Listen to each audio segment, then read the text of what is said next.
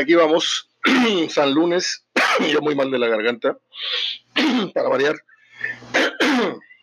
Aquí estamos.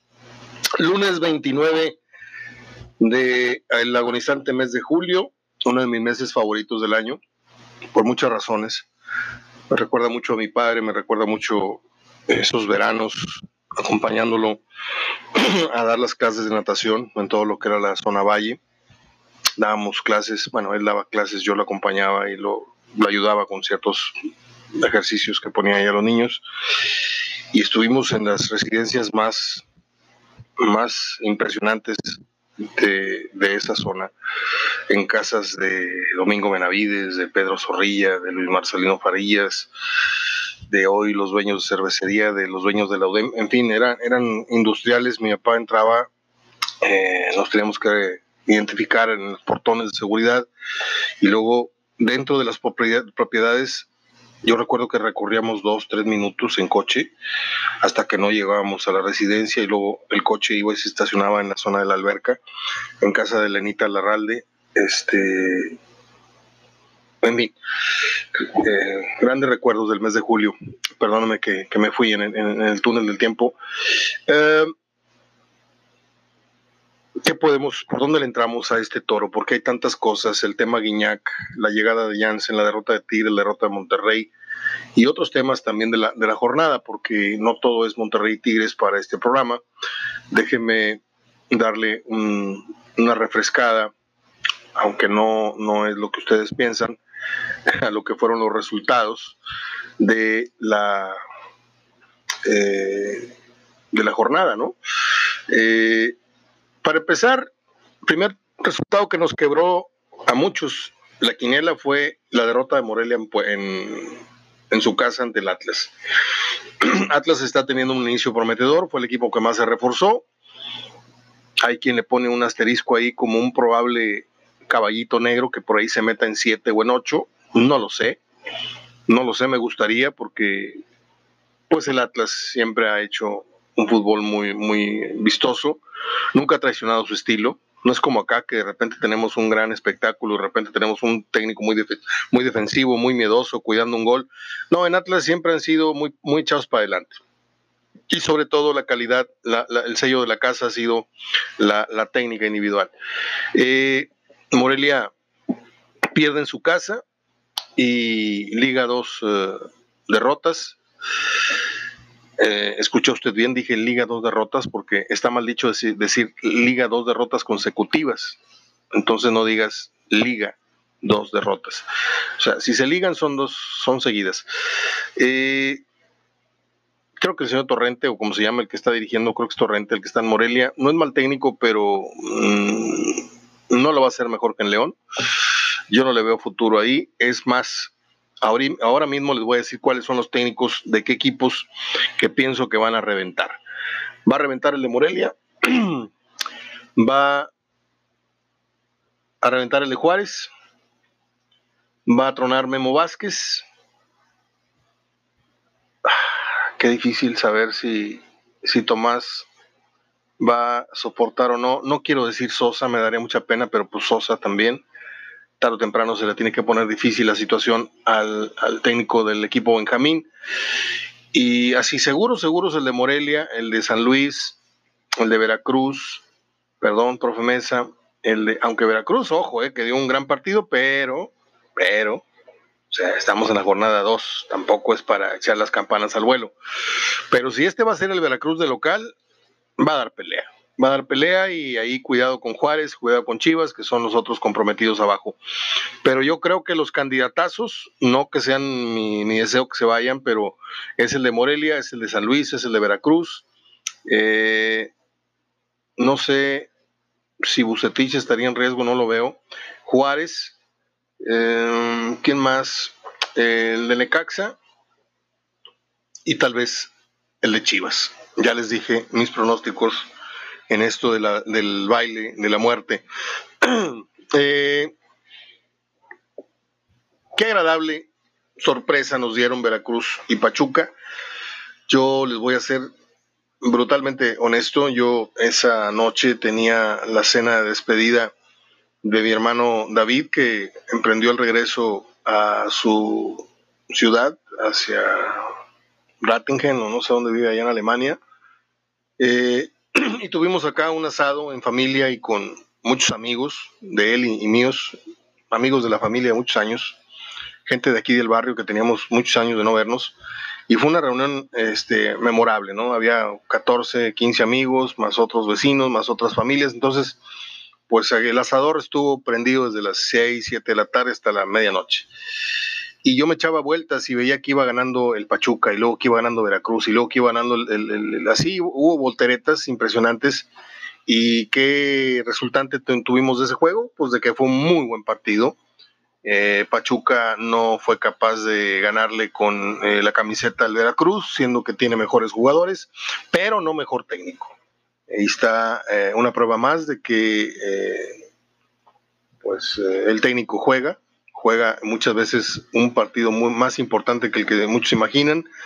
Y Palermo podrá ser lo que ustedes me digan en Argentina, pero aquí Enrique Mesa es canuto, o sea, hay que cuadrarse con el profe Mesa que teniendo ahorita rondanas y tornillos eh, trata de armar un, motor, un, motor de coche para, para, recorrer esta liga a una baja velocidad si se quiere, pero la habilidad como técnico ahí, ahí la demostró en ese 3 a 3, cuando todo el mundo pensaba que eh, Pachuca iba a ser ser y pabilo de, del tiburón. Un partido eh, que para muchos quedó de ver, para otros quedó de ver el arbitraje yo realmente estoy muy, muy sorprendido porque mire, aquí yo corro el gran, gran riesgo, como muchas veces se me, se me malinterpreta, de que uno quiere imponer su, punto de vista y no es así. Entonces, decirles que fue un claro penal el que no le pitaron al América a favor, eh, pues es una opinión encontrada contra eh, la que tienen muchos, incluidos el señor el Ramorrizo, que es increíble, increíble que diga que hay simulación, que diga que no hay contacto, ¿sí? Ahí te das cuenta realmente la capacidad que tuvieron como árbitros, ¿sí? Porque si hoy con el recurso tecnológico no eres capaz de ver cómo la pierna del jugador americanista, Arroyos, sufre drásticamente un movimiento y se inclina, ya luego el jugador pega las dos piernitas y, parece como se está tirando un clavado. Pero de que hay un contacto, hay un contacto. Ahora, esto no es mi opinión. es ahí, ahí está el dilema de todo esto. Eso es lo que tú dices, Mario. No, es que eso es lo que se ve. Y subí un video para que en repetidas ocasiones se ve el contacto, el contacto, el contacto. Pero ¿qué haces cuando un árbitro mundialista te dice en televisión, no era penal y aparte le faltó sacarle una tarjeta al jugador del América por fingir. Te das cuenta que el fútbol es una verdadera mentira. Porque si una persona con autoridad, con un silbato en la boca, no ve la realidad, en mis tiempos y en los tiempos de muchos que no había repetición, pero si no la ven ahora, con la repetición, con la, la, la facultad de poderle dar otro curso al marcador, ¿sí? O sea, se equivoca, creo que el árbitro era Oscar Rojas o algo así. Se equivoca eh, Ramorrizo, se equivoca. Los únicos que yo escuché y me paré y aplaudí, anoche, no, no suelo, pero anoche me puse a ver un programa que se llama Línea de Cuatro. Estaba Braulio Luna, estaba un muchachito que se fue de la mesa de ESPN, se fue a Televisa o Televisa Deportes o ahora esta fusión de Univisión Deportes Televisa. Eh, alguien más estaba Tito Villa y el Calaco famoso, que es un exdirectivo de Querétaro, ahora promocionado en los medios mientras le sale chamba, que sale con Raúl Orbañanos y en programas de Televisa. Los dos dijeron, ah, y el ruso Brailovsky también pero Brailovsky carece de objetividad porque como todo lo, que opina, lo opina a favor de la América, esto que en realidad es una verdad, eh, pues no se lo toma muy en cuenta la gente porque pues la imagen que tiene de falto de objetividad este, es muy evidente. Pero hay una jugada clarísima de un penal clarísimo, pero clarísimo, Yo no sé ni siquiera dónde está la duda. Ahora, de que no salió volando, de que no, no, no es un choque así que, se te doble la pierna. Es un, es un contacto en el pie que hace que la inclinación sea inmediata. No porque tú eh, desmayes el cuerpo, no, se nota donde el pie realmente cambia su, su dirección. De estar en una cierta postura si yo te pongo el pie, te pego por, por, por, dentro del empeine en el arco, lo más probable es que tu pierna sufra una inclinación. Eso es lo que sucede y ahí está publicado y yo con un triste celular apuntando contra la pantalla de mi, de mi, de mi computadora pude lograr eso. ¿Por qué no lo hacen las televisoras correctamente? ¿Por qué no le abren el criterio a estas personas que le hacen tanto daño, televisivamente tanto daño a los exárbitros? Porque si un, exárbitro mundialista o no mundialista dicen que esto fue o no fue, nos jodimos todos, ¿eh? Tengamos o no la razón, nos jodimos todos, porque como se supone que ellos son los gurús del arbitraje, si las piedras filosofales de... No, no, no, yo cada vez me asombro más. Ya olvídese que Orbañanos dijo, que no dijo José Ramón, que están equivocados. Bueno, ya es gente adulta, ¿sí? Ya se fastidiaron, ya no sienten emoción por el fútbol, están ahí por una mera eh, eh, inercia. Yo me doy cuenta eh, en los gritos de gol del señor Orbañanos, trata de, yo no sé de qué trata de hacer, de, transmitir qué, cuando hace su grito ese desgarrador de la villera. En su vida narró así el señor, ni cuando sentía pasión por, por transmitir los juegos desde Ciudad Universitaria. Y ahora, ahora son otros tiempos. En fin, eh, Cruz Azul, pues en un emotivo homenaje al Conejo Pérez, a mí sí me, sí me hizo un nudo en la garganta ver los pucheros del Conejo. Fue una mejor despedida que muchas que he visto, porque hay quienes se despiden con un partido de homenaje que no es otra cosa más que pasar la, charola eh, y, sacar el último billete a los aficionados. No, este fue un, homenaje muy sentido, fue una cosa muy bonita. Eh, Pocas veces había visto yo eh, a un homenajeado en un acto tan sencillo, repito, no un acto tan tedioso como es un partido de fútbol de despedida, en donde pues ni están jugando en serio, ni están jugando en broma, en donde entran los hijos y meten goles, ese tipo de cosas a mí no me gustan, respeto opiniones de todo el mundo, pero no me gustan como partidos de despedida ni como partidos de homenaje, ¿sí? El meter al, nieto y al sobrino y tú metes por mí, eso, eso en el fútbol no, no, ocurre. Y lo que vimos en el partido de, del Conejo para mí es lo mejor. A Cruz Azul empatan sobre la hora y Toluca está teniendo un arranque muy contrario al cierre que tuvo. Puede parecer normal para muchos, yo no, no, no lo veo así.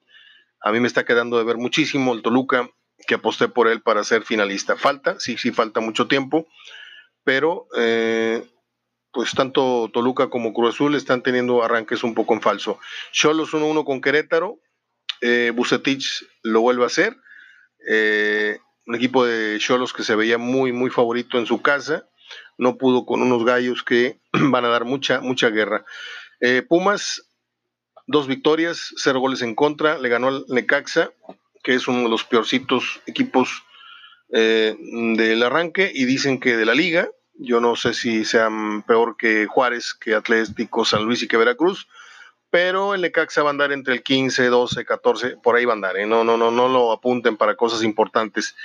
3-0 eh, Santos a Juárez, algo normal, va a batallar como batallan todos los que ascienden, este, a ver si no se va por donde vino el equipo de Ciudad Juárez, ojo, ¿eh? Y dejo para el final los fiascos, bochornosos partidos que dieron nuestros equipos. Primero el de Monterrey. Monterrey pues entre el calor que hacía y poco el sueño que teníamos a esa hora, estábamos viendo el juego y de lejos parecía un partido de primera. Un auténtico partido de primera A. Por la calor, por la flojera, la modorra, por el desgano que da jugar con esa temperatura, que no es disculpa, ¿eh? No es disculpa, les pagan por eso, ¿eh? por jugar profesionalmente fútbol a cualquier condición climatológica, lluvia, sol, calor, frío, ¿sí? Pero partido acedo, un partido desagradable de ver. La toma televisiva muy mala, los tiros de la cámara muy malos. Este, Monterrey, si usted le pone el sábado, le pone, ¿cuándo que jugaron? Ayer. Si usted le pone el membrete de Ciudad Juárez o la camiseta del Ciudad Juárez o le pone la, camiseta del Atlético, de Atletas Campesinos, hubiera sido lo mismo. ¿Sí? O sea, es increíble cómo un equipo se desdibuja tanto del final de un torneo al inicio de otro. Es que venimos duros, es que la pretemporada, es que no está bien. Está bien. Yo dejo de hacer ejercicio un año y pues ya no me pidas que camine 10 kilómetros como suelo caminarlos, con la mano en la cintura. No, pues me tengo que tardar un cierto tiempo en volver a agarrar mi paso. Pero el futbolista no es posible que pierda tantas facultades, tanto ritmo, tanta mentalidad en un par de meses. No es posible. ¿Sí? Así me digan que vienen de la playa, de la montaña, de donde sea. No es posible que Monterrey se vea tan similar y tan inferior a veces por grandes lapsos del partido ante un equipo recién formado como Atlético San Luis que viene de picar piedra en la primera. Es una vergüenza. A pesar de que esto es 1-0 nada más, es una vergüenza que Barovero siga regalando goles y puntos. Es una vergüenza que gente que tiene, que peina canas, que tiene décadas en el fútbol, sigan defendiendo a un portero como Barovero, que yo no le niego el gran pasado que tuvo, yo no le niego que llegó, hizo cosas importantes con Ecaxa, pero a Monterrey le vendieron el muñeco, no le vendieron el ventrílocuo no es más que el muñeco de Barovero, el que, el que hoy tiene Monterrey, no tiene al gran portero que ellos aseguran haber comprado, porque son demasiados errores ya los que ha cometido Barovero. Y yo sé que en el fútbol se equivocan todos, pero desgraciadamente si se equivoca el portero se nota, porque te pega en contra. Se, se equivoca Guiñac, no pasa nada. Luego la mete Valencia, luego la mete Vargas, luego la mete el que sea. Pero si se equivoca Barovero, se equivoca Jonathan, se equivoca en Nahuel, va y pega en contra. Y este señor era supuestamente la garantía que Monterrey andaba buscando después de la tonta decisión de no pagarle a Jonathan Orozco su merecido aumento de sueldo, por no considerarlo figuras como Dorlan, como el otro, como el otro, como el otro, que están aquí robando cada 15 días que juegan de locales, ahí sí, muy guapo, ¿no? Pero cuando salen, juegan como cualquier jugador promedio, chicharronero, mediocre, y estos tipos están echándose a la bolsa millón y medio, dos millones de pesos, tres millones de pesos al mes.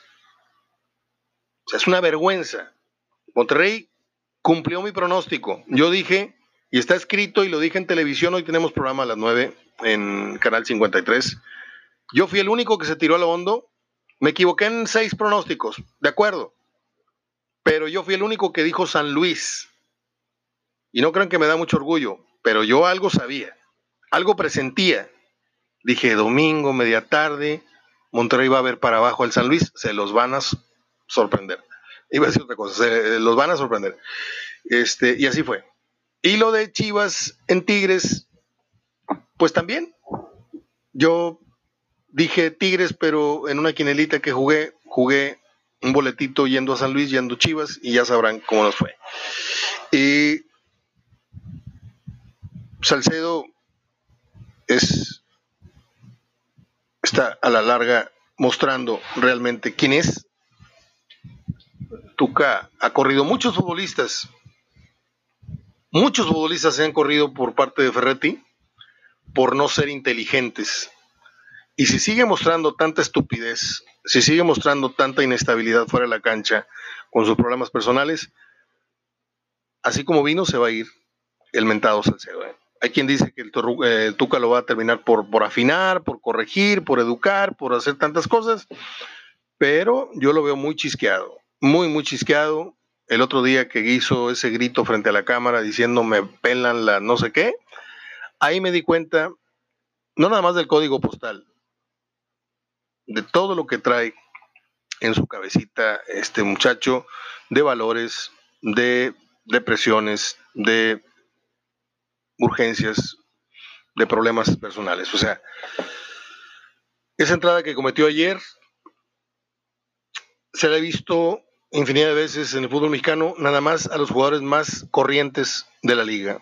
el coreano Rivera, al Bonavena Ramírez, a Luis Enrique Fernández, a Bonifaciño, a Esconfianza, a, futbolistas que usted ni se acordaba, Le dije dos tres nombres que los saqué de onda. Este, Tavares por ahí se le, ah no, Eduardo Regis, perdón, antes que Tavares Regis. Tavares es mi amigo, pero sí metió la patita dos tres veces muy fuerte. Este, no es para Tigres, ese, ese, perfil de jugador no es para Tigres.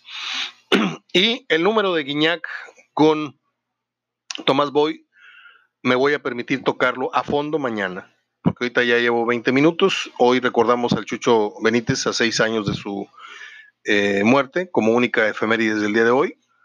Eh, mañana les voy a hablar de mi editorial, todo lo que he ido amasando en la cabeza de lo visto en el, en el duelo verbal Guiñac eh, Tomás Boy. Nada más les diré que fue un choque de trenes, de egos, de orgullos, que la diplomacia a veces termina en el piso cuando se impone el ego, y de nada sirvió la N cantidad de veces que Tomás Boy, ya de una vez hablando un poco de esto, ¿cuántas veces le escuchó a usted el, halago o el elogio de Boy hacia eh, en la televisión? Yo por lo menos tres veces lo oí en diferentes programas y en videos virales a Tomás Boy expresarse muy bien de, de Guiñac. Bueno, pues todo eso es hipocresía todo eso y lo del francés dicho para Tomás también hipocresía. ¿Por qué? Porque a la hora buena, a la hora de la verdad, Tomás Boy sintió un celo, sintió una tristeza, sintió un miedo de que el francés en su propia jeta le fuera a romper el récord y lo insultó y le dijo, acá te espero y yo mejor que tú. No es necesario, Tomás, que lo digas, lo sabemos de sobra. De calidad a calidad, tú tuviste más calidad que Guiñac. La chamba de Guiñac es meter goles. Antes, si tú metiste 104 goles, no debiendo.